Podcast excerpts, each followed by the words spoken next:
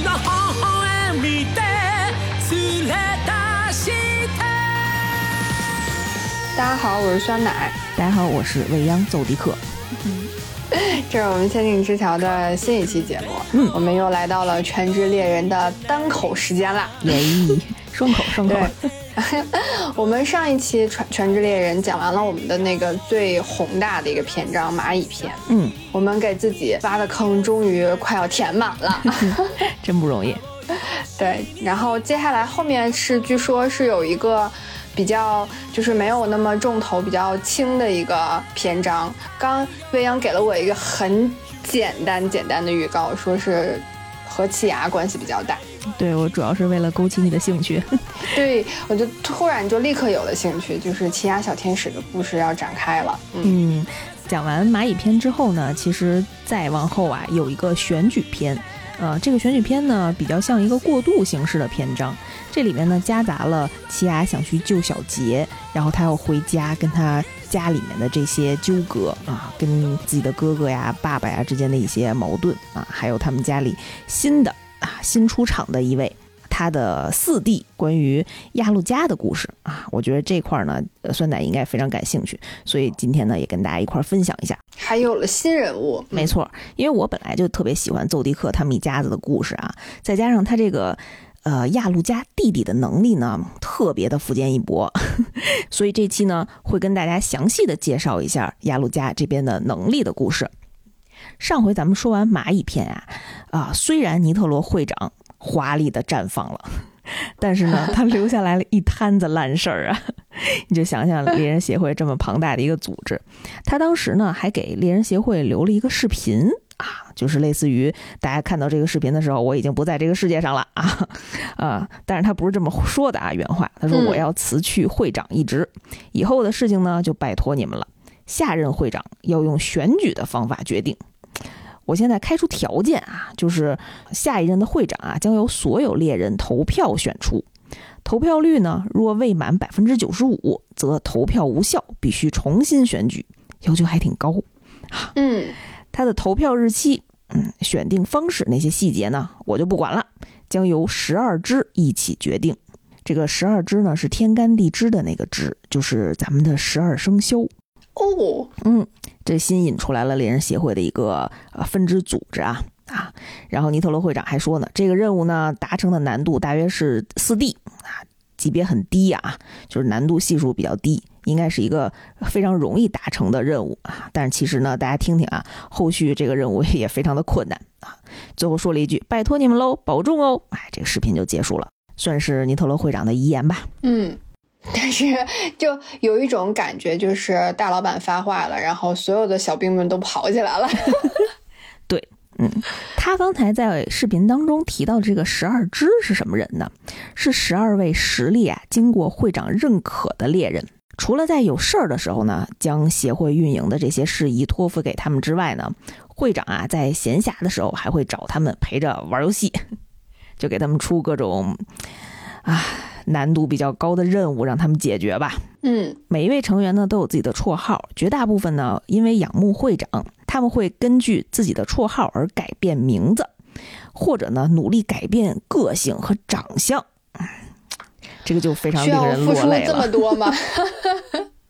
对，但是他们这其中呢也有例外啊。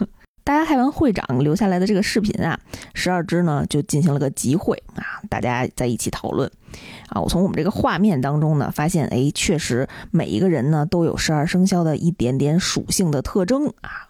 比方说，嗯，陈龙啊有两个大犄角，这个犄角可能是头发梳起来的揪儿，然后那个胡子也是朝天的啊。比如说呢，这个银虎脸上呢会有那种老虎一样的那种花纹儿啊。比如说这个丑牛戴了一个牛的，嗯，这种黑白相间的帽子，帽子上还有两个小犄角啊，反正都有十二生肖的这种特征了。唯一有两个人是完完全全的人类形态，没有任何动物的特征。他们是谁呢？其中一个人啊是亥亥猪这个定位啊，这个位置。这个人可了不得了，你要猜一下他是谁吗？我觉得你可能猜不到。我能猜出来吗？我也想问。你应该能猜出来，可能得猜个十次八次吧。非常关键啊，就是之前从来没有出现过，小杰一直在寻找的人。他爸呀！啊，我怎么一下就猜出来了呢？我应该猜个十次八次的。啊，这个亥位就是亥猪这个位置呢，居然是金富力士，就是小杰一直以来寻找的爸爸。他是猎人协会十二支的成员之一，啊，嗯，除了他是完全的人类形态以外呢，还有另外一个人物啊，是子子这个站位，就是子鼠这个位置。这个人物啊非常有意思，他也是这个选举篇章的一个重要人物。他的真实姓名呢叫帕里士通。这个人呢就是属于一个啊个性比较张扬，然后。穿着一身休闲西装，看着呢吊儿郎当，但是其实啊内心有八百多个心心眼儿，这么一个大机灵。他位列于子位啊，其实呢他是这个猎人协会的副会长。他是十二支里面的子子属的子，对，就是排位第一，对。嗯，而且他是副会长的身份啊，啊，这个就得提到当初为什么尼特罗会长会找这么一个人来当副会长呢？其实尼特罗会长有自己的小私心，他的私心呢就是觉着，既然自己能够任命副会长这么一个职位，单纯找一个对他点头哈腰的唯命是从的人多无聊啊，他得找一个处处跟自己作对，风格跟自己完全不一样，天天就要给自己捣乱，每天就得给他平事儿。的这么样一个人，这才有意思啊，就特别符合尼特罗会长和整个猎人协会的这种风格啊。嗯，然后咱们这个帕里什通这个子啊，就是这么一个人，这个大机灵。他呢，果然故事当中出现的第一次跟大家集会，他就迟到了，大家非常生气，都在圆桌前头等着他。结果他进来之后呢，口出狂言啊，就跟大家说：“哎呀，大家还挺忙的，我提议呢，咱就别搞这种投票了。”啊！你们就推选我当会长，嗯，这个言论一经发出呢，就引发了剩下十一只的众怒。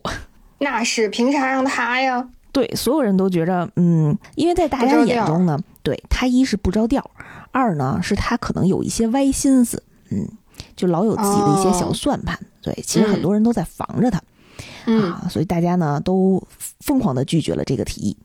当时啊，金就直接站起来啊，跟帕里斯通说。啊！我不同意你直接当会长，我要参与角逐。他说完这句话呢，整个会议室就安静了。你能感觉到金的人缘也不是很好，就最怕空气突然安静。对，大家想的就是，嗯，我们既不想让帕里斯通当会长，也不想让你当会长，那就还得再有另外一个人站出来。对，这个局面就非常尴尬啊。但是剩下的其他人呢，就比较。明事理啊，就没有那么自我啊。嗯呃，这个十二支里面呢，有一个女性角色是名叫奇多，她是续狗那个站位。嗯嗯，它的外形呢有一点点小狗的特征啊，就两有两个尖尖的小狗耳朵，然后有一个狗鼻子啊。但是它戴一个眼镜，整个从外形上看，因为它穿一个长裙，外形上看呢，呃，应该是一位女士。嗯，她是属于。啊，十二支里面比较偏智能智囊团的这样的一个身份啊，经常帮助大家梳理一些逻辑呀，啊，就是思维比较在线。那他呢就站起来提议，要不然我们每一个人把自己想要制定的投票方式写在一张纸上，咱们让第三方，让那个原来会长的秘书豆面人来抽签决定。哎。绝大多数十二支的成员呢，同意他这个观点啊，因为大家心里想着，就是除了金和帕里斯通之外啊，剩下的十个人呢，其实大家都还是挺团结的。这样抽签呢，就会有六分之五的概率抽到一个我们这波人的想要的方式。嗯。嗯，结果，哎，天不如人愿，这个 豆面人呢，居然抽出来金设定的那个方法。啊，就是这么巧，十二分之一就抽中了金。他写的这个投票的方式，他这个手气不买彩票可惜了。咱们先听听啊，金是怎么设计的？他设计了五个规则。规则一，所有猎人既是候选人，也是投票人。嗯，第一次选举当中，若最高得票数未超过所有猎人协会会员的一半，就以得票数排名前十六人为候选人，再次进行选举。若仍未达到条件，就将候选人再削减一半后。再选一次，就如果第一次得第一名的那个人投票率不不超过百分之五十的话啊，咱们就从前十六个里头再选啊。如果再不超过百分之五十呢，咱们就再取前八，再取前四，再取前二，这么一轮一轮的筛出来，最终呢还是会选出来一个人的。嗯规则三，投票率未达到百分之九十五，则该次选举重来一次。这个跟尼特罗会长的那个要求是一致的啊，就是每一轮的投票成功率必须得高达百分之九十五。规则四，投票者一定要写上姓名，未记名者视为无效。听完这个这不，是拉仇恨吧？对，听完这个，然后所有十二支的其他成员，然后跟你的反应是一样，也也都非常尴尬，说你这个明显的就是你自己私心，你怎么想的呀？你为什么要用这种嗯记名的投票、投票方式啊？啊，就肯肯定会引发大家的不满啊。结果金却说：“哎呀，知道谁投票给谁还是比较有趣的嘛。”呃，就是他的心态就是要玩一玩。嗯嗯还有一条规则啊，规则五，选举对策委员会最高责任者是金福利士，就是他相当于把这个选举的呃投票决定权最终还是归属了自己啊。大家听完这个呢，又怒了，在心里又给他打了负一百分儿。其实就是觉得最后这这一条呢，相当于你可以自行的添加一百条后续的规则，你不能这么玩儿啊！大家就你就干脆直。接说就选我吧。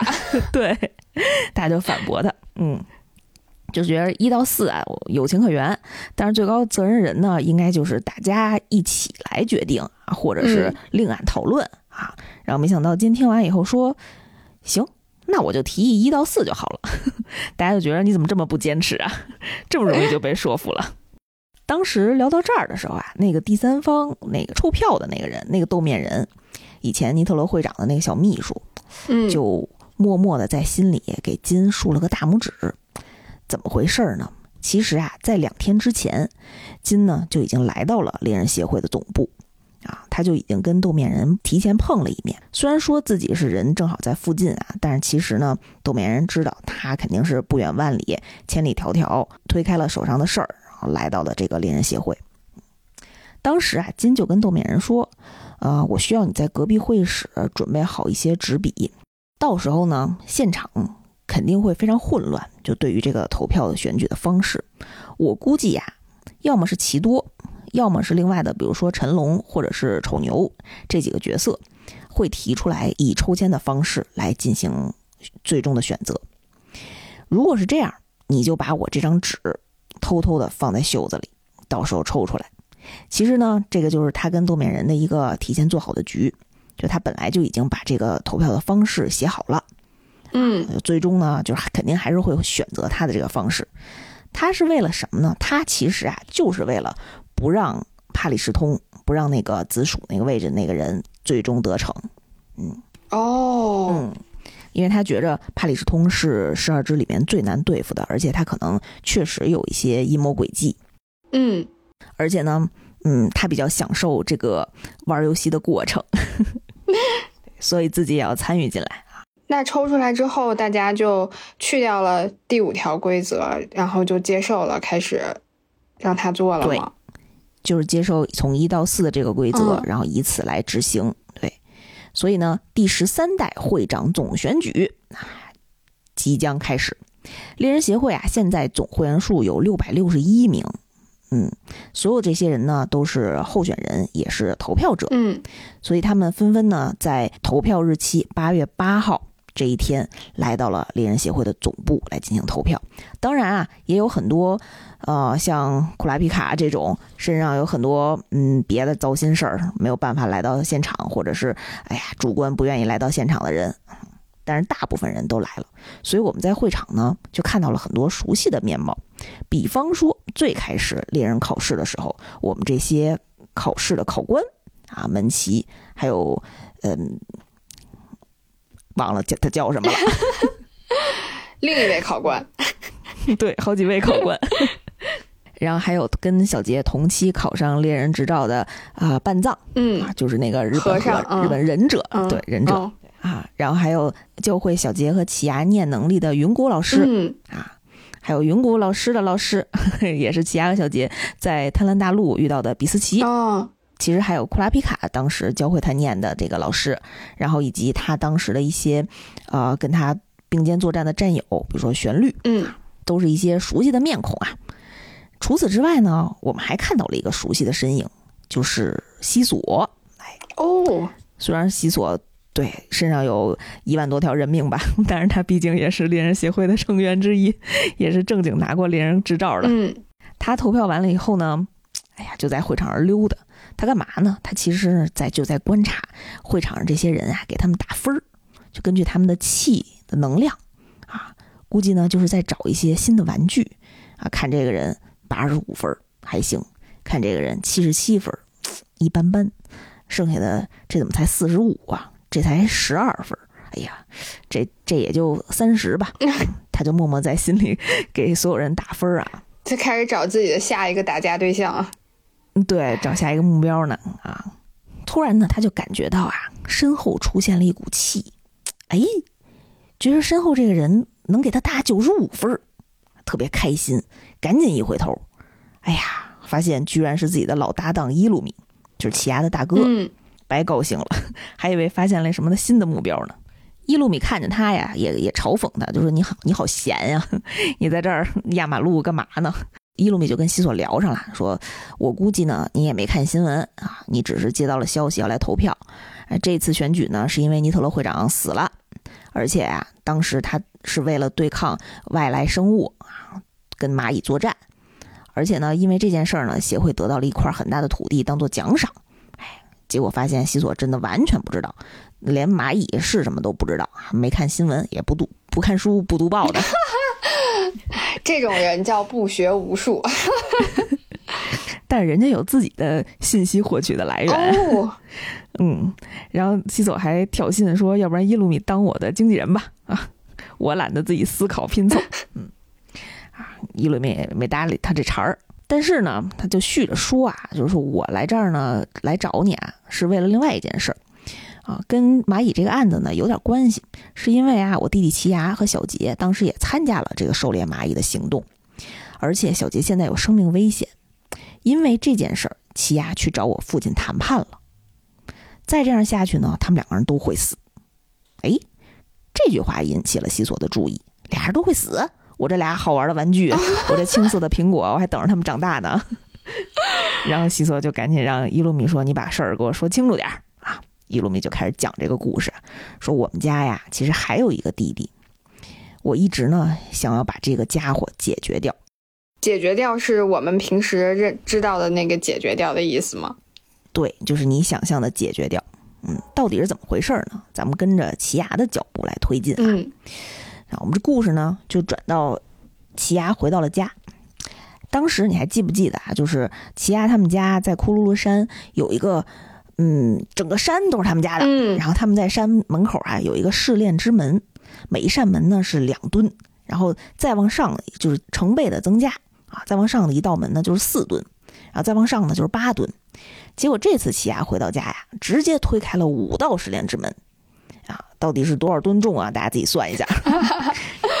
进山之后啊，单刀赴会，直接切入正题，直接杀到老爸面前了，就跟老爸直接说：“我要见亚鲁加，见他这个弟弟，没出现过的这个亲弟弟，嗯我要借用他的力量，我要去救小杰。”他爸不高兴了，：“你这回来了，啥也没给我带的，也没有点儿也不叫人什么土，特产，对，呃，你对你也不叫人，你没跟你爷打个招呼什么，这这都开玩笑啊。嗯反正他爸就是不同意，正襟危坐啊，然后就跟奇亚好好说说呢，亚鲁加跟你想象的不一样，他是一个没有人性的生物，你们不能你不能把他当成家人来看。奇亚就非常生气啊，奇亚就觉得不可能，他就是我的亲弟弟，就是我的家人，而且啊，我现在非常需要他帮助我去救小杰。对有办法相救的朋友置之不理，这难道不就是一种背叛吗？嗯然后奇亚就咬了一下自己的大拇哥。啊当时你还记不记得，他从库鲁鲁山下山的时候，他爸爸曾经跟他发过一个誓，就两个人咬破了自己的大拇指，然后互相对了一下，嗯，发了一个血誓。嗯嗯，就一定不要背叛朋友。对，然后奇亚就拿这件事儿来反击他父亲。就我必须要救小杰，我现在已经想不出别的方法了，我必须要用借用亚陆家的方式。嗯哎，他爸没辙，也心疼这么一个宝贝儿子。嗯，啊，不不不，他他有五个宝贝儿子，也心疼这个最喜欢的宝贝儿子，就是拉着奇亚呢，就去找亚陆家了。哎，转了好几圈儿啊，走了大概盘山路好几公里吧，终于走到山底，开启了层层机关。前面一道大铁门啊，最后进到一个道铁门之前啊，他爸爸跟奇亚说：“你必须再次。”跟我确认一下亚鲁家的规则。奇亚说不用，哎呦，这家里呢，我对亚鲁家的这个规则啊门儿清啊，我是最了解他的人。但是他爸不依不挠，说我必须要看到你是保持冷静的状态，嗯，我不能让你非常冲动的去见亚鲁家，啊，这件事儿呢会威胁到咱们全家人的生命，嗯，尤其呢，亚洛加是来自黑暗大陆的生物。他爸就老强调这一点，老强调亚洛加呢，呃，不是他们的家人啊。这件事儿呢，就在奇亚心里啊，就不是个滋味儿。确实是不是他的家人吗？嗯，确实是他爸他妈生的。哦，待会儿你就知道为什么他爸这么说了。然后说的那个亚陆家的规则是啥？其实就是跟亚洛家的能力有关。哦我们马上就解释到了啊。嗯嗯然后奇亚就开始回忆啊啊，给父亲重复一遍这个规则呗。他就回忆小时候发生的这些事儿。嗯，小的时候啊，亚洛家呢长得特别可爱，他是一个呃小女孩儿长相的小男孩儿啊。这个在猎人的官方网站上比较明确的指出了，就是奇亚他们家呢是五个男孩儿啊，所以虽然外形和配音啊都看着这是这是一个小姑娘，但是其实她的生物性别、生理性别是男。嗯嗯，这个雅鲁加呢，她是一个黑长直的头发，还是那种公主切的发型，齐头帘儿、啊，然后齐鬓角，后面也是齐的，特别可爱长相。小的时候呢，亚鲁加在跟他们家管家玩的时候呀，嗯，有一天啊，就提出来了几个撒娇请求。首先呢，要抱抱，然后要举高高，然后要爬到那边的树上。管家呢，就正常嘛，这就是小孩子提出来的要求嘛。嗯就一个一个满足他了。结果在满足了第三个要求之后啊，突然亚路加的脸就变了，变样了。他的眼睛和嘴呢，就变成了三个黑洞，嗯，就变成了黑洞洞脸，很奇怪。然后给管家吓一大跳。然后正好呢，奇亚在旁边呢玩沙子呢，管家就赶紧过去了。哎呦，奇亚少爷，您快看看这个亚鲁家少爷这脸呀，怎么变成这样了？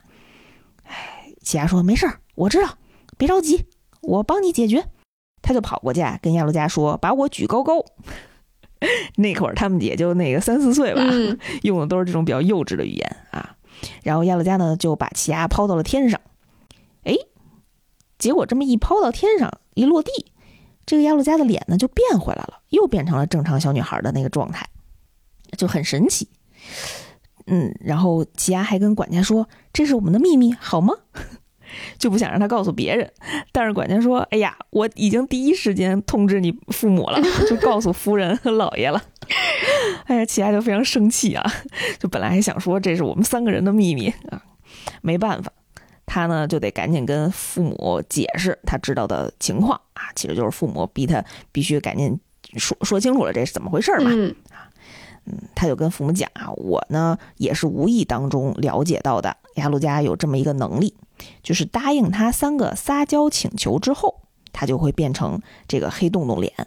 当你向他提出来一个许愿，他是帮你实现这个愿望之后，他就会变成正常的脸，就变成变回小白脸了嗯啊。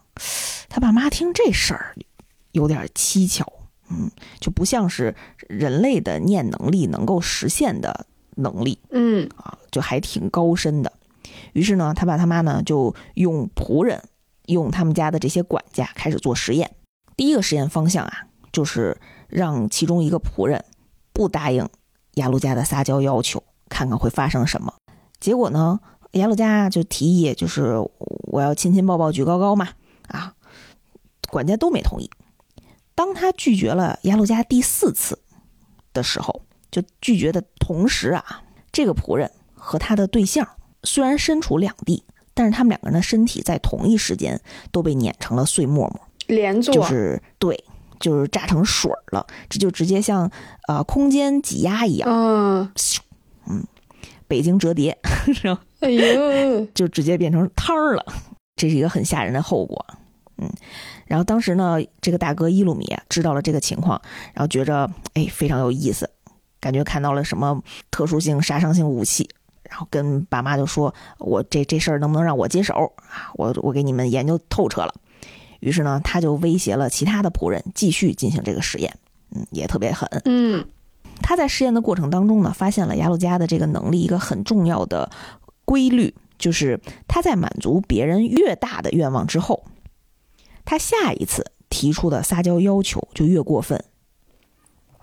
哦，啊、所以说其实前者提出来的愿望是要后面这个人来承担的。比方说，当时他们在做实验的时候，有一个仆人，有一个管家鬼迷心窍，鬼迷心窍了，就当时跟亚鲁加玩的时候，就偷摸说了一句：“能不能请你把我变成亿万富翁？”然后亚鲁加就变脸了，当时说：“好呀。”啊，天上当时飞过了一个运钞飞艇，然后那飞艇呢就直接坠落失事了。满天飘着的全都是钞票，直接飘到了这个管家身边儿，漫天下钞票雨、嗯啊！他就用这种方式来帮你实现的这个愿望。但是呢，下一个接手的管家啊，面对雅鲁加的时候，雅鲁加跟他说：“嗯，我需要你给我你的肝脏，哦，给我你的肠子，给我你的脑袋。”这个其实他的后面的这个撒娇请求是跟前面的那个愿望的等级是相匹配的。涨价了。要成为亿万富翁的代价，嗯就是你得给他身身体里的这些器官啊。当时那个后面的这个接盘侠这管家尴尬了呀，这也不是我许的愿呀，我肯定也不能给你这些东西，我给你我不就死了吗？嗯但是当他在拒绝了第四次之后，不但是他，还有他心爱的那个人，还有跟他长期相处的一些同学和老师，高达六十七个人，在同一时间都被碾成汁儿了。这气性太大了。嗯，就是相当于，如果你没有满足亚路加去填补再上一个人呃许下的这个重大的愿望之后，嗯，你如果死，你也得连坐更多的人。嗯，这雅鲁加的能力大概就是这样，这充分说明了能量守恒定律。没错。天上没有白来的馅儿没饼，是吧？错。除了这些呢，其实他们在日常的这个实验当中呢，还分析出来了几个雅鲁加的这个能力的规则啊，给大家先介绍一下，这个跟后续的一些细节有关。嗯，首先啊，拒绝雅鲁加的撒娇要求四次以上，惨遭杀害，则一切重置。雅鲁加的撒娇要求的难度将会变回等级一，就又回到亲亲抱抱举高高这样的程这样的程度。嗯啊，这个时候呢，向他许愿其实是最轻松的啊。第二点，补充规则第二点啊，耶路加呢在向人提出撒娇要求的时候，无法转换撒娇要求的对象，就是我不能换目标。我比如说我向你呃提出要亲亲，我就不能再向旁边的那个人提出要抱抱。嗯嗯，这三个撒娇请求必须是面对同一个人啊。第三条补充规则，受到撒娇要求的人在中途死亡的时候，撒娇要求呢就会视为失败啊，最少还会有一个人死亡，就是你这游戏必须得玩完了，你不能中途退场。嗯第四点呢，就是雅鲁加呢，呃，无法对不知道名字的人物做撒娇要求，就是你得让雅鲁加知道这个人叫什么。第五点呢，就是同一个人无法连续对雅鲁加进行两次许愿。嗯嗯，大家大概听一下啊，后面我们遇到相关的情况啊，会跟大家再介绍。嗯，了解完这些亚路加能力的这些规则和要求之后啊，我们回到奇亚本身这个故事现场。他爸呢也听完奇亚的重复的这些规则确认之后啊，知道他现在的情绪比较冷静啊，于是终于把门打开，让他进去跟亚鲁加相会了。嗯，当时奇亚就心想啊，我之前一定是因为脑子里有伊鲁米给我扎进去的针，要不然我怎么能会允许我这亲爱的弟弟在这儿受苦呢？嗯当他进入这个房间当中啊，我们可以看到一个啊非常矛盾的情况。外面非常冰冷和森严，但是其实房间内呢，全是铺满了各种可爱的毛绒玩具，就很温馨的一个场景。这个可能就能体现，嗯，邹迪克家对于亚洛加这个哎，这个孩子一些矛盾的心态吧。嗯就毕竟是自己亲生的，但是他这个能力呢，确实有点让人膈应。他这个体内的这个小黑脸呢，嗯，因为他爸爸说是可能是来自于黑暗大陆，就是黑暗世界的人。哦，哎，我不好意思，我能我能问一个问题吗？就是，呃，亚路加他会什么时候向别人发出这个撒娇的请求啊？你问了一个特别关键的问题，连奇牙都不知道。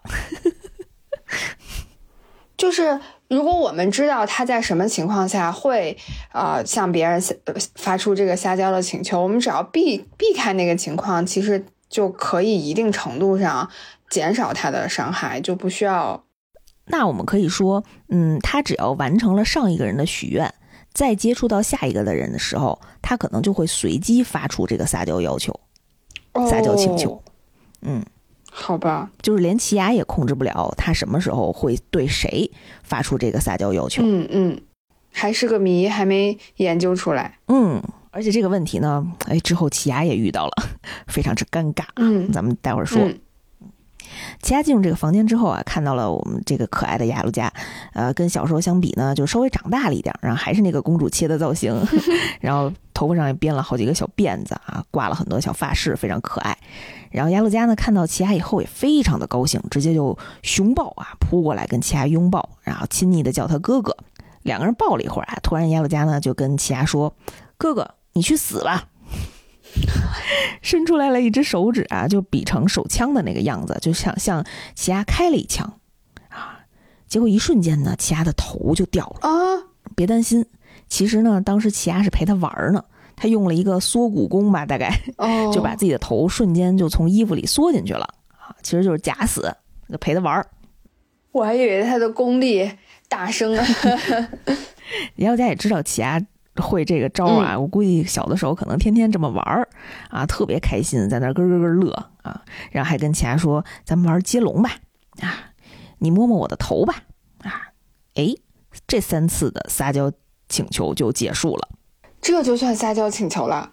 嗯，你可说呢？当时在房间外面，正从监视器看现场这一幕的，呃，他的二哥迷基和他爸和他妈啊，也觉着，呃，就这，这么简单。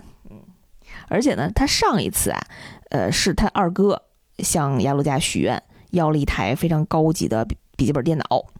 他当时他二哥就说：“我这电脑就值个啊假死玩接龙和摸头啊。”他不小心把这个话碎碎念就说出来了，然后他爸就直瞪他，赶紧道歉说：“我再也不向他许愿了，我我发誓，嗯我不招他，我肯定不招他。”所以其实呢，就是他父母和二哥呢，也是从屋外在这个监视器上看着屋里发生的一举一动，嗯，就监控着奇亚的一些言行。完成这三个撒娇请求之后啊，大家都觉着奇亚就应该开始许愿了，对吧？嗯嗯但是呢，奇亚没有，他们俩呢就在房间里不知道在干嘛，就是也没说话，也没动。嗯，其实看到这儿呢，我们发现奇亚隐藏了一些亚鲁加自己的情况。其实他呢能够辨别出来，呃，亚鲁加和那个小黑洞洞脸，我们可以把它叫成表人格和里人格。奇亚可以分辨出来这两种人格的不同。他有一个自己发现的规律，就是当亚鲁加叫奇亚哥哥的时候，哎，这个就是亚鲁加本人，就是他的表人格出现了。当这个人物啊叫奇亚奇亚叫他姓名的时候，这个时候呢，就是他的里人格占据主导的地位。这个里人格呢，奇亚给他命名叫拿尼加。那个里人格就是小黑脸儿。呃，其实他并不以这个小黑脸和小白脸来区分表里人格。就当他是正常脸小白脸的时候，他有可能也是他的里人格在主导。哦，那个时候他就会管奇亚叫奇奇亚，亚叫他的大名啊。嗯而当他提出撒娇要求和帮人许愿的时候，其实都是他的里人格在作祟。嗯如果他是表人格出现的时候，他是会正常的跟你交流和相处，他跟你提出来的那些撒娇的对话，跟你玩儿，这是不计算在那个规律当中的。嗯所以刚才的那个假死和玩接龙和摸头，哎，这三件事呢，其实不是撒娇请求，只是日常的玩耍。嗯哎，奇亚就因为这个规则的隐瞒啊，骗过了他爸他妈和他二哥。在这儿呢，我想插播一下齐亚他们家名字的一些好玩的梗啊。他们家有五个孩子，这五个孩子的名字其实是连着的啊。我给大家念一下啊，老大大哥叫伊鲁米，老二呢是叫 Miki，老三奇亚叫 Kilua，老四呢叫阿鲁卡，就是亚鲁加的日文名叫、日文发音叫阿鲁卡。然后老五呢，是我们之前提到过的一个穿和服的啊，也是外表长得有点像小姑娘的小男孩，叫科特。他的日文发音呢是 Kato，就是加入幻影旅团，嗯然后用纸啊修人的嗯啊，要说要拯救他哥哥的那个人物。就是所有人的那个尾音和第二个人的那个首字首字首字节的发音是相相连贯的，哦这是福建一博的一个设计啊。你再来，你再来一遍。啊，伊路米、Miki、Kilua、阿鲁卡、卡头，哦，还挺有意思的。对，然后这个名字里面还有第二个梗啊，就是关于这个亚路加和他的里人格拿尼加。亚路加的日文发音呢是叫阿鲁卡，翻译过来就直译啊，中文的意思是有什么吗？是一个问句，嗯有什么吗？然后这个里人格拿尼加的日文发音呢是 nanika，翻译过来呢是什么东西？也是一个问句。嗯然后他们俩连起来呢，就是这边问有什么东西吗？然后那边问这是什么东西？哦，就仔细品，仔细品，就是表人格在问到底有什么，嗯然后里人格是这是什么东西，嗯就还是有一层深意在这个设计里头的。说完这个名字，咱们说回来啊，奇亚呢，大概在屋里等了那么两三分钟之后啊，他终于开始动作了。他自己给心里下的信念就是：我既要救小杰，也要救亚鲁加。嗯，你们这些人啊，虽然不把他当家人，但是他毕竟是我弟弟，我是要拯救他，我要还他自由。嗯而且呢，其实呃，家人们还不知道的一个点啊，就是亚鲁加虽然是可以治愈别人，但是治愈的难度系数非常高。之前我们也讲过啊，就是念能力里面，就是治疗的等级其实是最高的。他在这个治疗和救援的过程当中，必须要实打实的接触到目目标的实体，他得摸到小杰，他才能治疗他。呃，所以他必须要离开这个屋子。但是这一点啊，奇亚并没有跟他爸爸说，嗯嗯啊，因为说了，他爸肯定也不同意让亚鲁加出去啊，所以干脆就不说了。奇亚就抱起亚鲁加，然后通过那个监视摄像头跟他爸说：“你把门打开。”他爸当然不同意了，哎怎么可能这么轻易的就低头呢？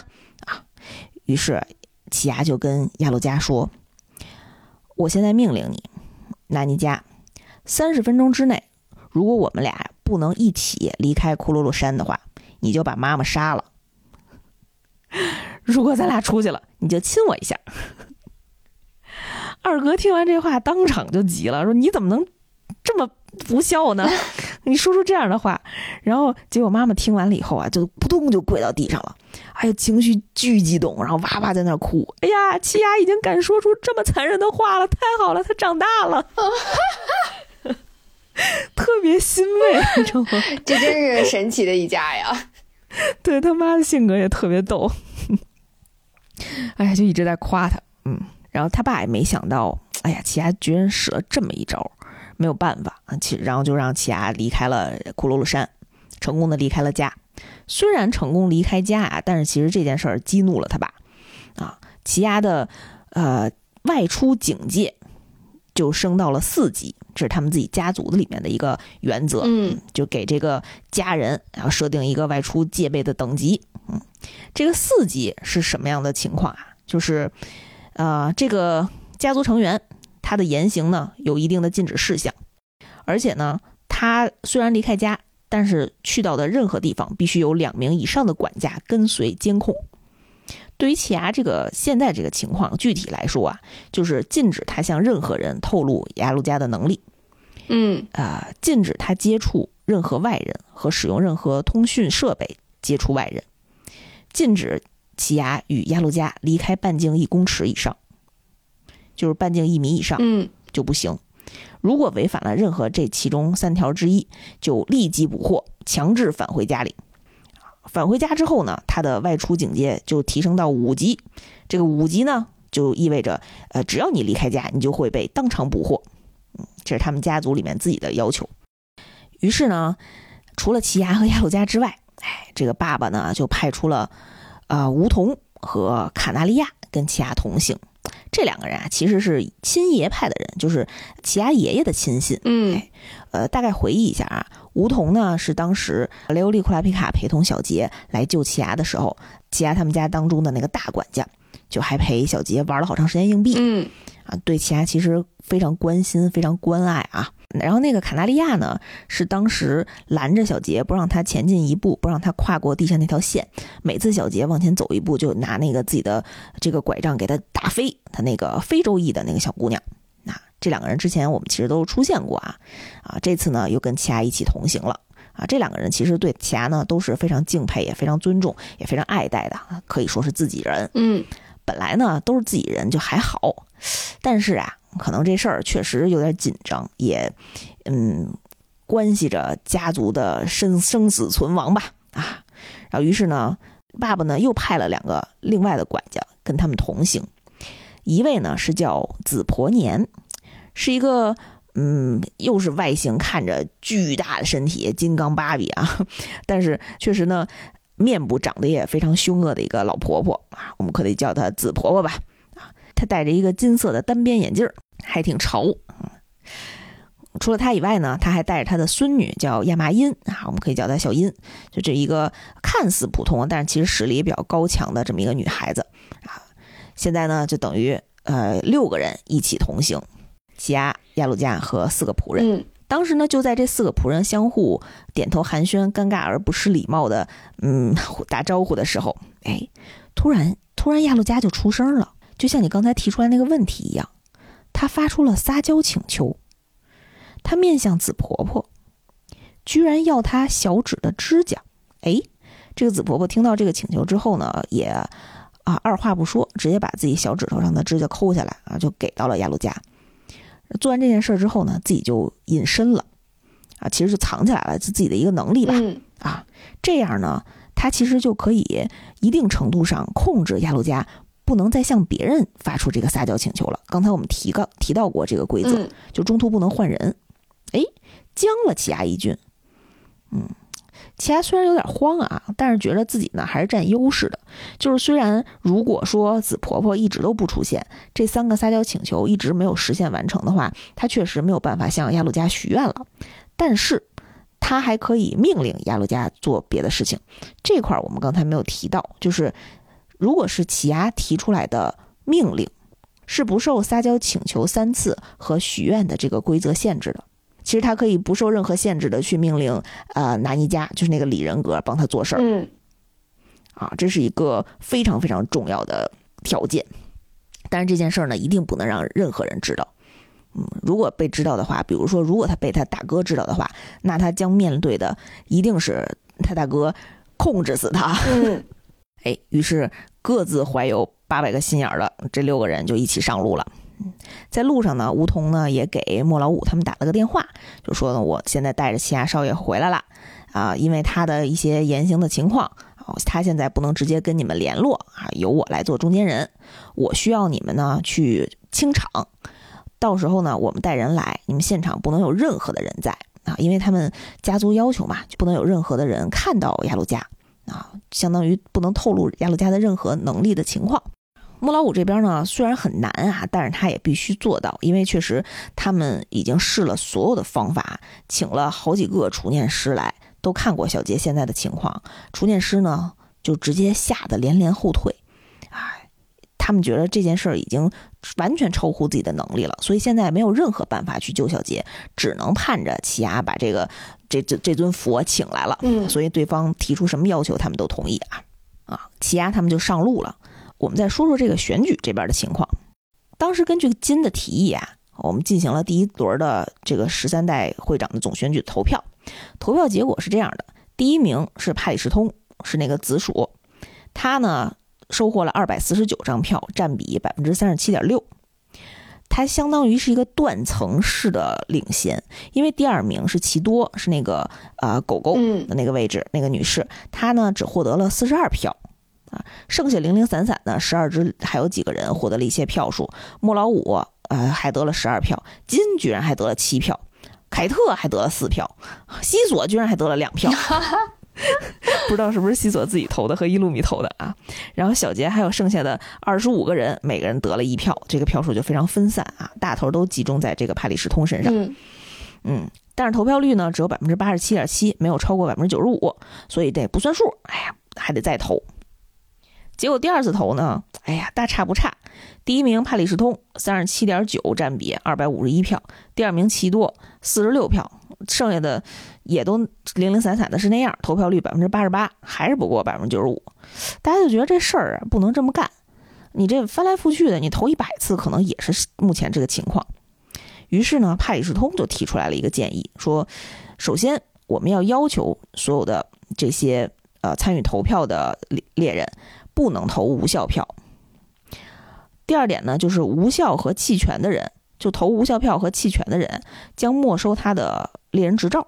这样呢，其实可以有效的提高这个投票率啊。嗯，啊，所谓的无效票就是他，就投白板嘛，就是弃权嘛，嗯啊，或者瞎写嗯嗯啊，或者写了一个死者啊，或者写一个根本就不是猎人的协会的人。啊 这里面有好多人都是这么干，就是霍霍啊。提出来这两个建议之后呢，我是觉着挺有道理的啊。但是当时啊，十二支内部呢就产生了矛盾，就是觉着，嗯，就是帕里斯通呢提出来这个要求啊，他肯定呢是为了自己归票所想的。啊，他通过一些方式呢，确实可以控制选票，因为他政治手段特别多，他就是喜欢玩脑子。嗯他在背地里已经是操作了很多大的选票阵营，但是大家确实也没有什么其他的方法，啊于是十二支就安排在猎人协会的总部发起演说，就每个人可以发表自己的政治见解，可以拉票，嗯也可以让现场的这些猎人，呃，现场观众吧，向十二支提问。当时啊，雷欧利是接到了小杰病危，就是病重的这个信息之后啊，赶紧来到了这个他医院的现场。这个医院呢，其实就在猎人协会总部旁边，所以呢，他当时也看到小杰这块儿，他也使不上什么劲儿，毕竟储检师都来过了，所有的医生都来过了，啊，他就直接去到了这个会场，先参与了一轮投票，啊，当他看到这个演说，知道观众可以提问的时候啊，他就立马举起了自己的手。他向谁提问呢？他向金提问。他质问金说：“你为什么不去找小杰？你知道他现在是什么情况吧？”哎，金就反问他：“你是谁呀？”刘丽就说：“我是他朋友。”哎，金就说：“那他承蒙你关照了，以后请继续多多关照啊。”我说完了。刘丽毕竟也是个直肠子，听他爸这么说完以后，大怒，哎呀，就开始跟在会场上当着所有人的面跟金嚷嚷。因为当时啊，刘丽是站在比较后方、比较后排，然后金呢是作为十二支，他是站在他是坐在台前的，所以呢，刘丽的声音呢跨过现场六百多个人啊，直接嗯，所有在场的人都听到了他的愤怒的吼叫啊。刘丽就大吼啊：“你去跟他说话，他可能就会醒过来啦。”金却反驳他说：“小杰有主动说希望我去找他吗？”刘丽气得都笑了，就心说：“他现在能说话吗？他要能说话，我还找你干嘛呀？”啊！然后一怒之下，一拳打碎了自己面前的桌子。结果呢，金面前的那个小桌子上突然冲出来了一个拳头，把金打飞了。这可能就是雷欧利截止到目前还没有呃花更多的笔墨去详细描述的他自己的一个放出戏的能力。嗯总之这一幕啊，让现场的所有观众拍案叫绝，全是掌声雷鸣的喝彩。哎呦，你就想想金的人缘可是有多不好啊！所有人都给雷欧里鼓掌叫好，你拳打太好啦，我们都想揍他呢。这没没机会啊！有有仇报仇，有冤报冤啦。还有人说，那个我录像啦，我马上就传到网站上，这点击率特别高，举国 就是同庆这个视？频，对，视频就在猎人协会的网站上那个疯转啊。结果第四轮投票，雷欧利居然获得了五十五票，排名第三。而且这次啊，投票率居然高达百分之九十七点一，终于达标了，啊所以就可以对，所以所以就可以按照金的那个写的规则，下一次呢是前十六名再投就可以了，嗯嗯，就可以有一些归票了。嗯这前十六名啊，我们就不给大家分别展开了，其中有几个大家熟悉的人，可以跟大家再絮叨一下啊。这里头呢，除了第一名帕里斯通之外，第二名呢是狗狗奇多，第三名啊就是我们刚刚的那个新晋猎人，愤怒的雷欧利，一拳他的英勇事迹就是一拳把金打飞的超新星。别人的事迹都是什么三星猎人啊、二星猎人啊、发掘培养人才的专家呀，然后什么讨伐千和乙有功啊啊，就是莫老五啊，嗯莫老五排名第八，嗯，只有雷欧力是一拳把金打飞。这是最重要的，呃，就是如果放到政治选举里，对对对对对，这是最重要的政绩了。没错啊，除此之外呢，还有比斯奇啊，比斯奇是二星宝石猎人，猎人协会的大姐姐。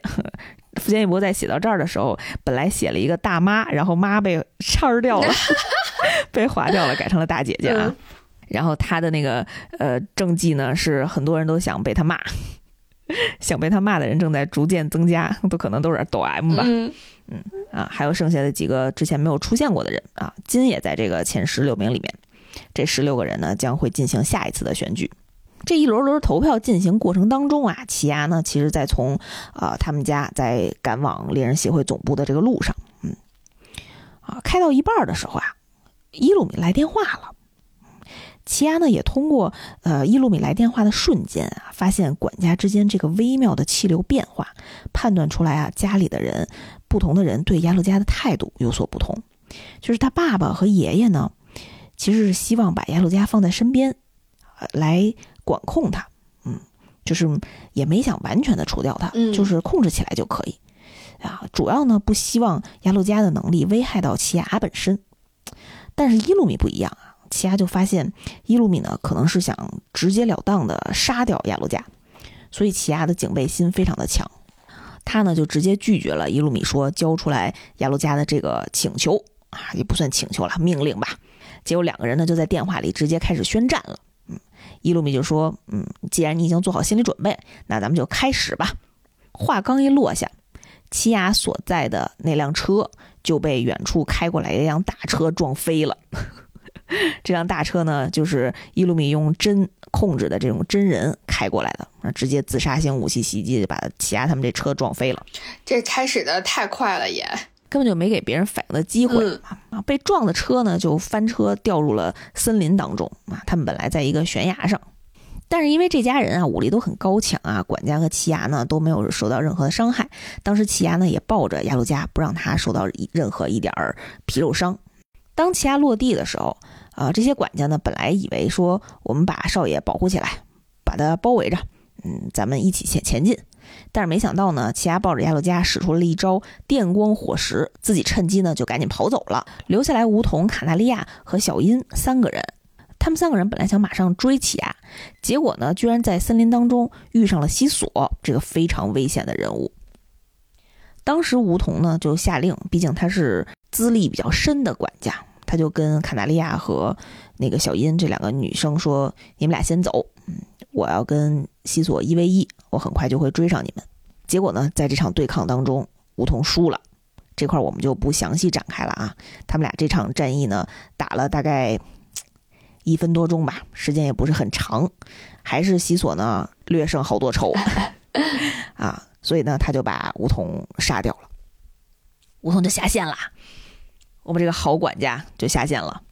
那另外几个人呢？另外几个人就追奇牙去了、哦啊，并没有发现这件事情啊。尤其是紫婆婆，紫婆婆当时没在那辆车里。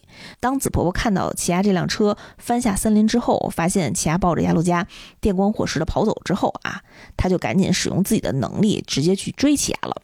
这个紫婆婆的能力也挺有意思的，她的能力叫大和五子七变化，她可以把自己的身体变成一种交通工具，比如说嗯飞机、快艇、摩托车。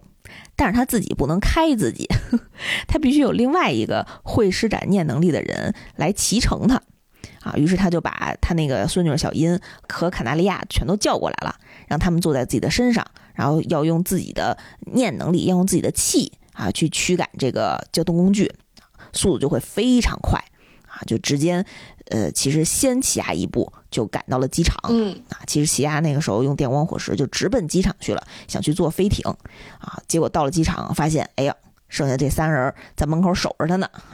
齐亚非常失望啊，自己跑了一路大汗淋漓的，结果让人家先赶超了。齐亚呢就，哎呀，没办法，他说那那一块走呗。嗯，但是呢，伊鲁米既然知道了我们的这个行程，我们必须呀要做一些障眼法。你们去准备五六艘飞行艇，咱们呢坐在其中的一艘里头，但是混淆对方，让他们不知道我们到底是坐哪艘飞艇走的，因为对方呢其实也不知道我们最终目的地是是哪里。嗯，结果就在小英和紫婆婆准备这些飞艇的时候啊，奇亚呢偷偷跑上了其中一辆卡塔利亚提前为他准备好的飞艇，就先开走了，又把剩下的管家甩在了后面。这个过程当中呢，奇亚其实一直抱着亚路加啊，没有跟他分开，一直保护着他。嗯。离开的管家的监控呢，奇亚就赶紧给莫老五打了个电话，啊，他就跟莫老五商量啊，说我知道现在正在猎人选举，因为那个网站上其实都有实时的直播嘛，他也看到了现在剩下的这十六个人里面呢，呃，有这种专精于犯罪、专精于逮捕这些邪恶势力啊，专精于找出呃猎人协会当中这些不听管理的作恶多端的猎人吧。于是呢，奇亚就举报了他哥。啊，跟莫老五说，你把这个消息散出去，就说伊鲁米呢，其实用针控制了大量的老百姓，嗯，啊，他是猎人协会里面的败类，嗯，你们现在要抓他，尤其是告诉这个候选人里面想要做政绩的人，这是你们惩恶扬善、宣扬正义的时刻到了，这是你们拉选票的关键时刻，没错，这是你们的 KPI、你们的成绩、你们的 OKR。啊钱还是比较厉害啊，然后会会这些手段啊。结果呢，就真的有人吃他这一套。有一个叫铁拉丁的候选人啊，呃，因为公开发表要捕获这些残害老百姓的这些凶手啊，要还社会以正义，还社会以公平啊，发表了这些政治见解之后呢，获得了七十七票，排名第二。再往后呢，是奇多和雷欧里，还有剩下的一些人啊，投票率呢也超过了百分之九十五。呃，下一轮投票呢，就将从前八名候选人当中。开始投票，那金在前八名里面吗？呃，金不在了，金已经被淘汰了。嗯，他们这些落选人还每个人发表了一些个人感想，也挺逗的。在这儿呢，就不给大家赘述了，时间有限。发表了淘汰选宣言。对，啊。虽然说那个铁拉丁啊，就是发表了自己的政治见解，然后也派出了很多手下去追捕伊路米，但是呢，伊路米这边呢，他跟西索联手作战，这两大杀伤性武器，哎呀，加在一块儿，那真不是盖的。前来讨伐他们的猎人团队啊，基本上都被团灭啊，特别丢面儿。就是铁拉丁呢，虽然，哎呀，虽然发表了这些言论，但是他没有什么实际的政绩。表现出来，所以他的选票呢也岌岌可危。而且呢，伊路米这边呢也从他的告密人之处得到了奇亚会在哪艘飞船上这样一个重要的信息，以及这艘飞船的航线。哎，这个告密人是谁呢？告密人其实我们当时也不知道。当时呢，我们只是发现紫婆婆啊觉着自己被偷窥了。她作为一个。嗯，德高望重的，在齐亚他们家已经工作了几十年的这么一个资深的管家，能力是非常强的。他就觉着自己不应该能力差到会被人跟踪吧？但是为什么老觉着有人盯着他呢？当时他就变成了一个飞机，飞上云霄。他就认为啊，在云层上面，这样应该就不会被窥视到了。就算你拿高倍数的望远镜，你也看不到云层之上嘛。他以为这样就安全。嗯。但是其实呢，当奇亚他的那个飞艇落地之后啊，原本应该接应他的他们家的另外一个管家司机，提前就被伊鲁米用针控制住了，嗯，直接就把他拉到了伊鲁米面前，直接就被伊鲁米的势力包围了。奇亚没办法呀，就抱着亚洛加下车啊，直面伊鲁米。他首先呢，非常惊讶于伊鲁米是如何知道自己的行踪的啊。这个时候呢，紫婆婆就站出来了。他也通过这个变成飞机追上来了。他首先呢，先跟奇亚道歉，说自己呢才是那个完全不知道自己是泄密者的冒失鬼。原来呢，他不是戴一个金边眼镜吗？嗯，那个单边眼镜，那个眼镜啊，连着他们家里的监视器，就是他妈妈一直能通过这个监视器看到紫婆婆所看到的所有的事情。哦，而二哥呢，就偷偷摸摸的把这个监视器的画面传给了大哥。传给了伊路米，他在手机上就能时刻看到这个监控。嗯，这二哥怎么老干偷偷摸摸的事儿呢？二哥肯定跟大哥有金钱上的交易啦，啊，或者是大哥帮他买个游戏什么之类，买个手办、嗯啊。反正二哥不是电脑黑客嘛，这方面非常高强。嗯但是当紫婆婆意识到这件事情之后呢，呃，因为毕竟这个监视器呢是夫人，就是是齐亚的妈妈下令装上的，她也没有办法单方面的把这个眼镜拿下来啊，只能任凭这件事儿继续发生。这个呢，都是他在变成飞机的在天空上啊想到的这一点。紫婆婆这时候就心里非常有愧疚。当齐亚和伊露米正处于僵持阶段的时候啊，突然齐亚怀里的亚路加发话了，他冲向紫婆婆，跟她说：“紫婆婆，你把中指的指甲给我。”哎，紫婆婆非常乐意的把中指指甲抠下来就扔给他。你再把无名指的指甲给我。哎，紫婆婆又把自己无名指的指甲给到了齐亚，齐亚给到了亚路加。留给紫婆婆的愿望不多，不是撒娇申请不多了。哎，其实这三个撒娇申请就已经都实现了，嗯因为最开始不是要的小拇指的指甲吗？嗯哎，齐亚这个时候觉得，哎，太棒了，这个时机太棒了。当时紫婆婆就说呀：“齐亚少爷，您尽管许愿吧，因为现在前三个撒娇请求不都结束了吗？啊，你现在许愿，善后呢就交给我跟小音，嗯，就当做补偿，因为我们连累了您，哎，求求您成全我们，是一个非常忠心，然后对齐亚非常好的一个管家了。嗯。当时的形势呢，其实对于伊路米来讲很不利，因为毕竟呢，啊，亚路加现在已经变成小黑脸儿了，啊，就等着被许愿呢，啊，所以其实，呃，伊路米这边呢也很担心奇亚许出来什么直接置他于死地的这种愿望，嗯于是呢，他就发起了 PUA 式的洗脑，言语攻击。嗯，伊露米就说啊，啊，刚才听完紫婆婆说的话，如果你愿意为了杀我而牺牲掉那两个人，就是牺牲掉紫婆婆和小英的生命啊，那么你为了救小杰呢而牺牲大批陌生人，你想必也不会在乎吧？哎，你要是认可我这个结论呢，我很乐意为你死掉。虽然咱们家有规定啊，家人之间不能互相杀害，但是你许愿的那个对象呢，他并不是咱们家人，所以我也不跟你计较，你就可以动手了。当时那个伊露米心里想的呀，就是，但凡奇亚许愿让我去死，他大概就会痛苦一辈子，我将会在奇亚心中永远的活下去。哎呀，真可怕！这是亲哥吗？我觉得伊露米对奇亚的这个是爱呀，这是非常扭曲的一种爱呀。就是你把我杀了，我会，嗯，你会一直心怀愧疚，然后痛苦的活一辈子，然后永远的记住我，这样我就赢了，我永远也不会输。这太正能量了。当时在草丛当中啊，埋伏的西索，因为他一直在跟伊路米一起行动嘛，嗯啊，在草丛中那个西索呢，心里就想，要不然我把亚路加杀了，奇亚就会恨我一辈子；要不然我不杀亚路加，让伊路米死掉。嗯，这样的话，就算小杰恢复原状，好像对我也无利无弊啊。那不如我把亚鲁加杀了，然后被齐亚恨，然后我再杀了齐亚，被伊露米恨，是不是这是最好玩的事儿？他就在那儿自己那儿琢磨啊，自己那儿咯咯咯乐。但是另一边呢，哎呀，没想到齐亚听完伊露米的话呀，就开始默默的流眼泪。又把我们齐亚搞哭了。嗯，又把他搞哭了。其实那个时候，齐亚心里啊是没有想伤害任何人的。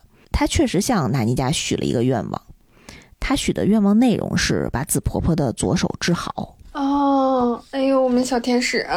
哎呀，真的是让人完全没有想到的一个许愿。嗯啊，于是呢，这个小小的纳尼加就轻轻地触摸着紫婆婆的左手，哎，就把它恢复成了原状。在这个过程当中呢，奇亚就跟现场所有人解释，其实纳尼加很擅长破坏，但是一点都不擅长修复，所以必须要接触修复的目标。他就把这件事跟大家说了。但是呢，其实每一次啊，他在完成了别人的许愿之后，他最想要的就是获得我的赞扬和我的夸奖。哎，这时候呢，正好纳尼加就把紫婆婆的手治好了，然后他就变成了小白脸儿，但是管奇牙叫奇牙，叫他的大名儿，说奇牙摸摸我的头。哎，天呀！呃齐亚夸我，然后奇牙呢就遵循他的愿望，抱着他摸头杀，然后夸他你好厉害呀，是一个特别温馨的一幕啊。嗯而在南尼加被摸头杀之后啊，马上就睡着了。奇亚还继续解释，其实呢，治疗会消耗大量的能量。南尼加每次在做完治疗之后呢，都会沉沉的入睡，而且呢，在对他许愿修复某样东西之后，南尼加从来就不会要求任何残忍的回报。其实他比任何人都善良，受到诅咒的不是他本人，其实是许愿的那个人。嗯伊鲁米在听完之后啊，就开始装好人了，也就说我明白了，奇亚啊，如果你能在不冒险的情况下就治好小杰，这当然是最好的。我当然是为了咱们家族荣誉、我们家族安全着想啊。但是呢，南尼加确实是一个危险人物，我的怀疑和顾虑呢，其实并没有得到完全的解除。我知道你还有事儿瞒着我啊，只要你有一天不把事儿全部告诉我，我就一天不会放过你和亚路加。说完这些话呢，伊鲁米就走了。其实，在这个阶段呢，就先放过了奇亚一马。嗯呃，奇亚心里还暗暗的说：“哎呀，我就是因为这样才不敢把所有的事儿跟你们说了。这要让你知道了，你肯定非常乐意再继续把无数根针插进我的脑子里吧。” 短暂的结束了跟伊鲁米的斗争之后呢，奇亚呢又坐上了他们家的汽车啊，跟着他的管家去往了小杰所在的医院。而在这个过程当中呢，西索啊也前去暗杀了我们这个候选人铁拉丁。谁让你下令抓我跟伊鲁米的？这个投票选举呢，终于进入了白热化的前四名竞逐，剩下的四个人分别是帕里斯通、雷欧利、奇多，还有一个丑牛那个位置的人，他的本名叫米才伊史多姆，嗯，叫米才伊吧。嗯在进入这个前四选举的时候啊，这个狗狗奇多呢找金谈了一次，深谈了一次。金就跟奇多分析啊，说，嗯、帕里斯通这个人呢很深，嗯，我其实也没有完全想通他在这个游戏当中啊，既不想赢，也不想输，他其实呢就想在里头霍霍，就找乐子啊。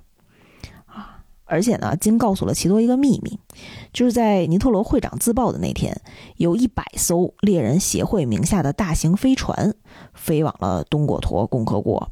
这一百艘飞船啊，在当地回收了将近五千个含有嵌合仪血统的半兽人的茧。这件事应该就是帕里斯通下令完成的。嗯帕里斯通呢可能会在下次猎人考试的时候有大动作，他其实就提醒奇多要小心一些。但是呢，目前帕里斯通呢依赖于现有的猎人十规，就是猎人协会有十项最基础的规章制度，叫猎人十规。他可能依赖于现有的猎人十规这个情况啊，他暂时还不会有什么颠覆性的动作，但是估计快了。剩下的呢，就让奇多自己去想。于是咱们的选举呢，就进入前四名的投票。帕里斯通在投票开始之前呢，又加了一条规则，他规定啊，没有选出会长之前，任何人不许离开总部大楼，把大家困在一块儿了。嗯这个规则啊，可能会导致结果的有一些不同，因为大家着急呀、嗯，谁没点急事儿啊？谁家里没点什么事儿啊？啊，你不能困我十天十夜在这儿就给你们投票吧？所以呢，这个战局有可能是速战速决的形式。在投票开始之前呢，要求这四个人啊分别开始自己的政治演说啊，都得发个言嘛，表个态啊。先从第四名这个丑牛位置这个米才伊说起，他的发言非常简短啊，他上来就说：“我觉得奇多特别合适，我推荐奇多当会长。”完完毕。紧接着第三名奇多上台发言也非常简洁啊，我觉得雷欧利特别合适，我推荐雷欧利。完毕。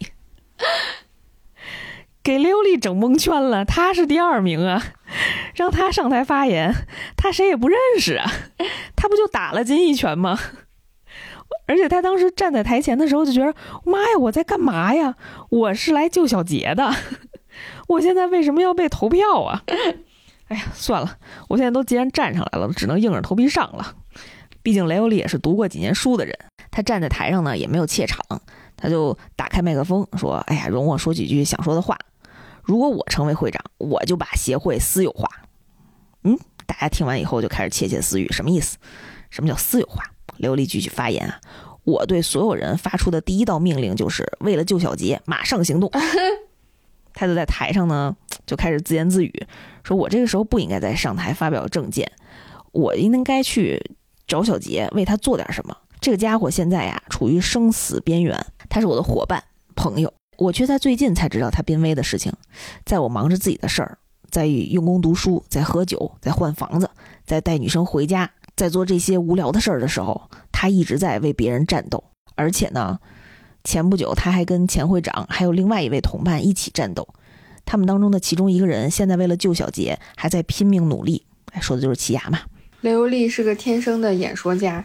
嗯，而我现在呢，什么都做不了，我只能出声，不断的呼唤小杰的名字，我不断的要对他说话。所以呢，如果我能成为会长，我也会要求你们一直呼唤他的名字，求求你们，求求你们救救小杰，你们必须要帮忙想想办法，有了想法就去进行，我什么事儿都愿意做。你们有什么需要我帮忙的，就尽管说，但是必须先救小杰。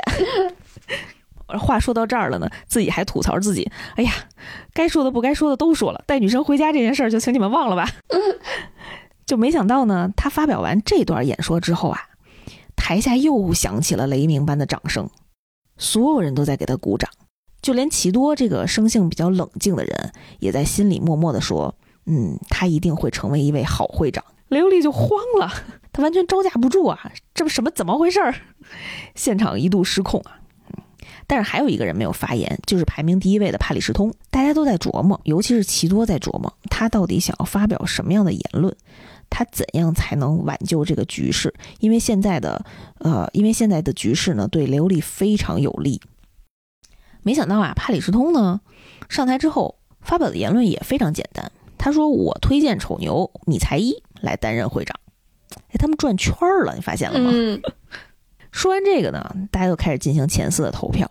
因为之前淘汰的一些人的归票啊，再加上可能帕里斯通做了一些手段，呃，最终根据大家刚才的演说，这一轮投票的结果呢是刘丽二百八十二票占据第一，帕里斯通二百五十票占据第二，剩下奇多和啊米才伊票数都是十位数。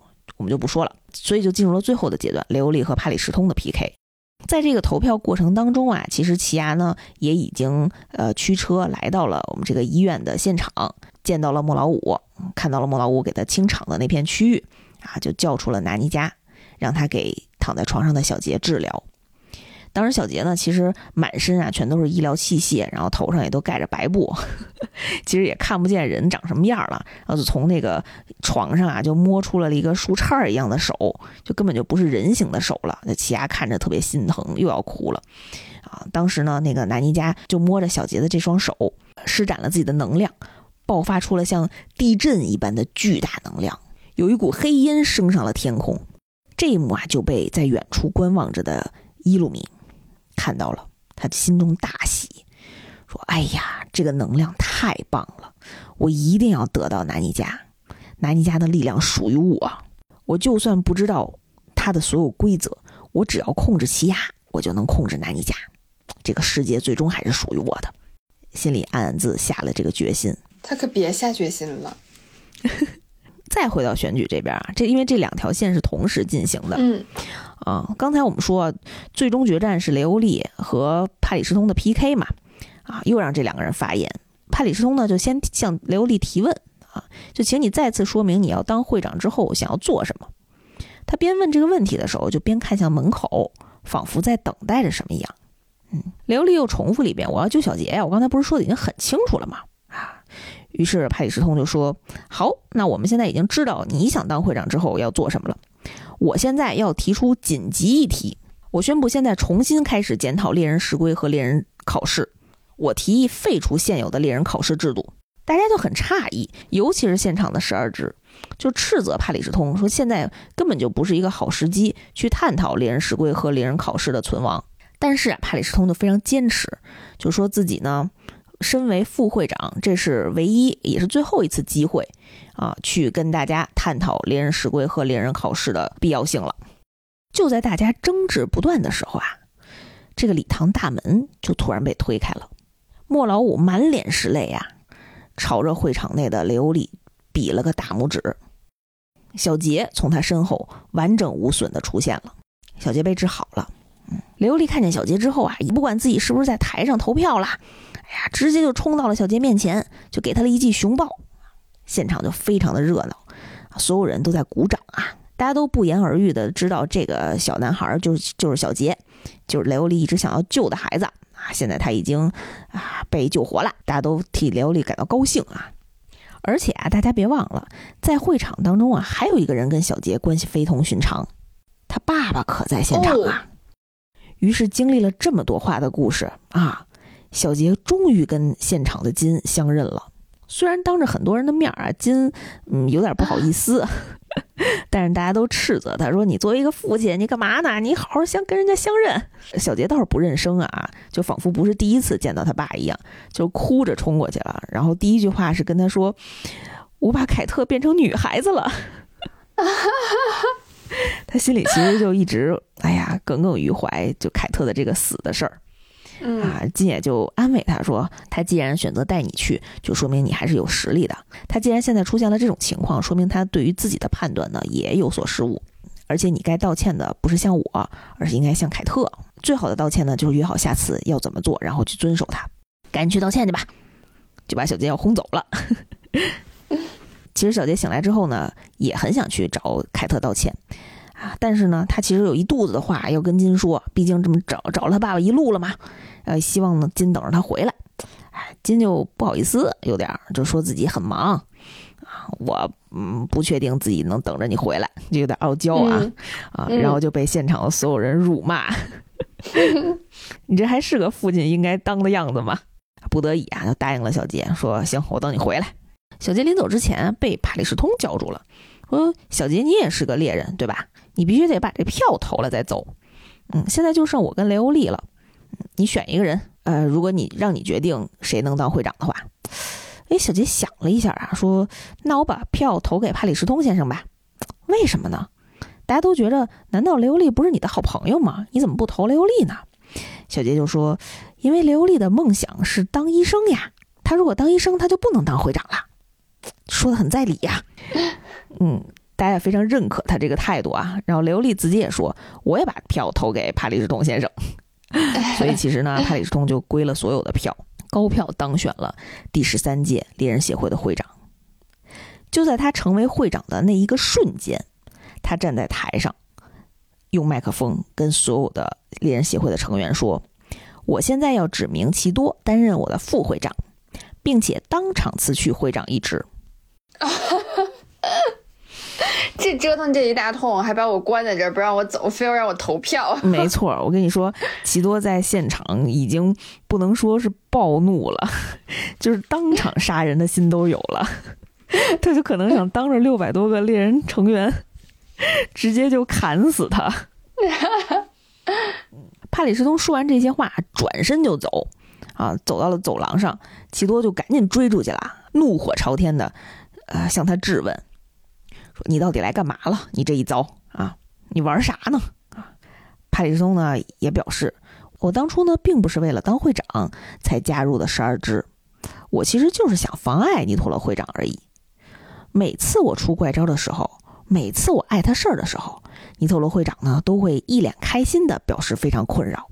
说到这儿啊，帕里什通的表情就突然沉默下来了，面露沮丧和忧伤。他继续说。哎呀，我可真的很想，真的很想跟会长多玩一会儿，有一种英雄惺惺相惜的感觉。对，就是一个老顽童和一个小顽童吧，啊，每天都在 PK 和打架。嗯，于是帕里斯通呢继续跟奇多说：“啊，如果呢你领导的猎人协会非常无聊的话，我可是会认真的开始捣乱。嗯，剩下的就交给你了，留给你一个烂摊子，自己慢慢解决吧。”于是呢，在咱们的这个猎人选举尘埃了，但是并没有落定的同时，我们另一边啊，奇亚和伊鲁米又打了个照面。奇亚呢就抱着亚路加在医院门口等着伊鲁米，因为他知道伊鲁米看到了亚路加施展的能力，一定会再来找他的。当时其实伊鲁米已经推测出来，奇亚向亚路加发出的命令是不受任何规则约束的，他也向奇亚开出条件。就是说，呃，以现在的情况呢，杨路佳回家之后呢，一定会被软禁。但是啊，如果你们两个人交由我来管理的话，我能够保障你们俩获得最低限度的人身自由。什么叫最低限度的人身自由？就是你们想离开家出门也可以，但是你们得受我的管制吧。嗯，其实言下之意呢，就是被我控制啊，我可能给你们脑子里都安上针。我能不能往他脑子里也安针呀？可以，你首先得先打过他。当时呢，奇亚并没有听伊鲁米的，他向拿尼加提出了一个命令，他命令拿尼加把伊鲁米送回家里。于是伊鲁米就被传送回家了。做完这件事之后呢，奇亚跟紫婆婆和小音说：“能不能让我跟纳尼加单独相处？你们不主动离开呢，我就像刚才那样对纳尼加下命令。其实呢，他只是想得到我的夸奖，听命于我而已。我并不想利用单纯的拿尼加，我其实一点都不想向他下命令。求求你们了！看给奇亚孩子逼的，嗯，给小天使逼的都求人了。紫婆婆这时候也请示了一下妈妈啊。”妈妈从监控摄像头后面其实也同意了这个请求，于是这两个管家就离开了。这个时候呢，南尼家还是那个小黑脸的状态啊，他一直在碎碎念说：“奇亚，摸摸我的头，哎，奇亚，你能不能抱我一下？奇亚，我好喜欢你啊！”但是这个时候呢，奇亚却一脸冷酷，对着南妮家说：“你再也不能出来了。”结果他对面的那个小黑脸呢，就越来越沮丧，最终变成了一个小哭脸。柔柔弱弱的说：“好，就闭上了。”奇亚就抱着他一直在道歉啊，真是对不起，啊南尼加，只有这样，亚路加才能获得自由。没过几秒钟呢，亚路加就醒来了啊，就变就恢复成了他真实弟弟的那个小白脸的状态啊，就管他叫哥哥。本来奇亚以为这是一个皆大欢喜的结局，但是没想到呢，亚路加醒来之后啊，怒视着奇亚，狠狠地瞪着他，跟他讲。是哥哥把纳尼加弄哭的吧？他现在正在趴着，大声的哭泣。你要向他道歉。你既然对我体贴，你必须也要对纳尼加体贴。我们两个人是一体的。天啊！就涨着个小红脸儿啊！你你既然要保护我，你必须也要保护纳尼加才行。你欺负纳尼加，我就讨厌你。他那个哥哥真的是。哎呀，听到这儿呢，奇亚也觉着刚才自己做了一件非常残忍的事儿，然后于是呢，自己就做了一个鬼脸儿。嗯，奇亚呢也跟亚路加道歉说：“哎呀，我的心其实依然被伊鲁米哥哥束缚着。我在听了你刚才的话之后，我才不害怕了。你可以把纳尼加再叫出来吗？”哎，于是这两个人又切换了 人格啊。嗯，奇亚呢就向南尼加的这个人格开始道歉。他就说啊，我从一开始啊，其实一直很怕伊鲁米，我以前就不敢反抗他，对他言听计从。虽然我很讨厌，但是也不得已经常做他命令我做的事儿。一想到呢，他不只想命令我，还要逼南尼加做那些不想做的事儿，我就非常的害怕。我骗自己呀，说是这是为了耶路加好，对你说了很过分的事情，嗯，真的很抱歉，非常真挚的一次道歉了啊。而且奇亚也信誓旦旦的说：“之后呢，将由我来保护你们两个，我会永远跟你们在一起。所以啊，你别再听任何人的许愿了。不管任何时候，只要你想要，我就会摸你的头，跟你说好乖好乖。嗯，对你不需要再讨好任何人，再去满足任何人的愿望，才能得到这些。你能再出来一次吗？”然后那个小黑脸儿就又变成那种嗯。哭腔的那种黑洞洞，还带着泪滴，哎 呀，然后就跟奇亚抱在一起，然后奇亚也哭了，说：“哎呀，我这么糟糕的哥哥，你也愿意原谅我吗？” 南妮家就说：“嗯，我最喜欢奇亚了。”两个人就抱在了一起。当时呢，其实紫婆婆并没有离开太远啊，虽然她没有看到现场，但是可能从她的那个呃单边眼镜里也能够听到现场的这些对话。嗯。呃，于是呢，就从单边眼镜传出来了啊，邹迪克家里的声音，就是紫破年，奇亚的警戒令呢已经被解除了，请你告诉他，这件事情算是比较顺利的了结了。嗯，还好家里是有正常人的，还好不是所有人都像伊鲁米这么冷血啊。嗯，在这个篇章的最后呢，小杰找到了凯特，找到了现在已经变成一个红头发小姑娘的凯特，郑重的向她道歉。凯特呢也认为，呃，小杰打败了自己没有能打败的比多，那这样高强的对手，说明小杰呢还是有非常强大的实力的。当初并没有看错人，所以呢自己也没有责怪他。嗯，你既然已经向我道歉了，那你赶紧回到金身边吧。嗯，他不是等你呢吗？于是小杰就赶紧又回到了呃猎人协会的总部。嗯，发现呢金并没有在原地等他。当时他确实也是说，我只是等你而已，并没有说我在这儿等你。他就发现了金给他的一个留言，说我在世界树等你。他就去到了这个世界树。世界树是什么地儿啊？世界树是一个名胜景观，4A 级的旅游景点儿。他在这个景点下面啊，首先先跟奇亚碰了个面。嗯，奇亚呢也跟小杰介绍了鸭路家，啊，也跟小杰说，我现在呢要带着鸭路家环游世界去，可能需要暂时跟你分别了。但是没关系，咱们后会有期，之后还是会要见到的。啊，雅鲁加也跟小杰说：“我先借走哥哥一会儿啊，之后再还给你，等我玩够了再还给你。”嗯，于是这两个从猎人考试就一直在一起的好伙伴啊就原地分别了。就结束了吗？没没没有没有。小杰跟奇亚告别之后呢，就开始去爬那个世界树。这个世界树啊，有一千七百八十四公尺高。基本上来到现场的人呢，都是希望自己能够徒手爬上去，但是大多数百分之八十的人啊，都在中途半途而废了，或者就摔下来了啊，或者就放弃了，被救援下来了。金说在树顶上等他，于是小杰呢就徒手爬上了这个高达一千七百八十四公尺高的世界树的顶端，在顶端看到了一窝比它的身高高出来两倍的这种大鸟的雏鸟。是一种神奇的生物啊！雏鸟就是幼鸟哦，小鸟已经比起已经比小杰的身体大两倍了，就不知道这个大鸟还会比它大多少。嗯，就发现了金呢正在坐在鸟窝边上等着他呢。父子俩啊相见之后呢，简单的寒暄了一下，就开始聊理想、聊人生了。小杰就问金：“你想要的东西是什么？”这段呢，其实我们在猎人双口之前。第零期聊到《全职猎人》这部作品的时候，跟大家分享过，是我对这部作品非常喜欢的一个桥段，在这儿可以快速再跟大家回忆一下。当时金子是这样回答的：他想要的大概是眼前没有的东西。他之所以成为猎人呢，是当时想进入一个陵墓去找寻这个陵墓当中的一些宝藏，过程当中呢，结识了很多珍贵的朋友，而当他们努力了多年。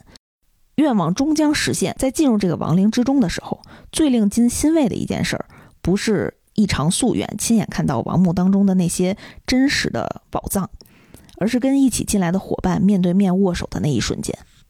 跟同伴们相比啊，亡灵里面的这些真实的宝藏只是附带的一些小甜头而已。最重要的收获，比他想要的东西先一步出现。小杰就问他：“那现在呢？你现在追求的是什么？”爸爸就说：“我们现在所在的地方是哪儿？是世界树。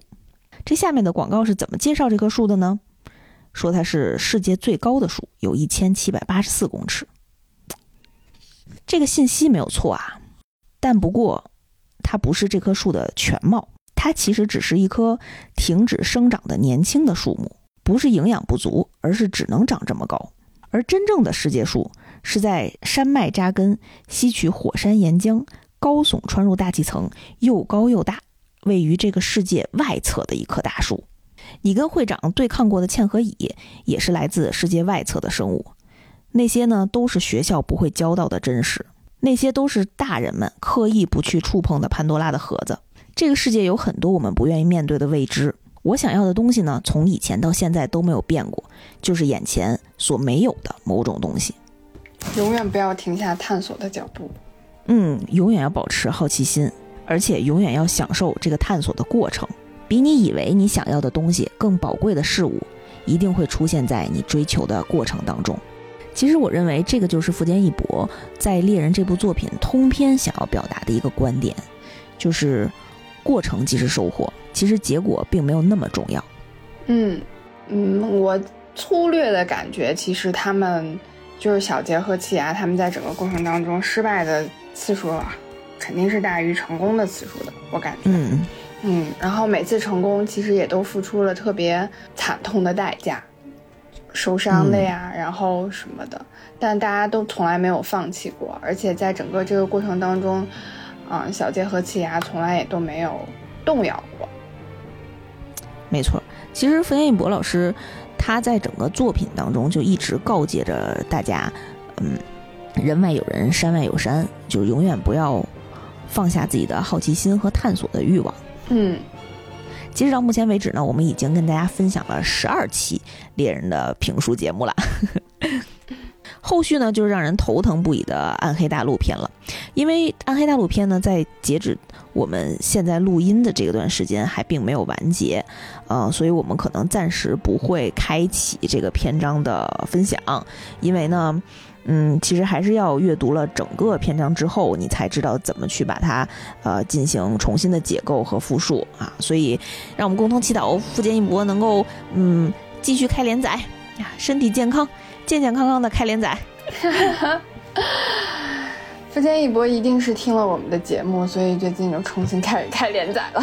嗯，我等着买三十七本的单行本呢啊。嗯，好吧，那我们这一期节目就先告一段落。嗯，我们下期再见。下期再见。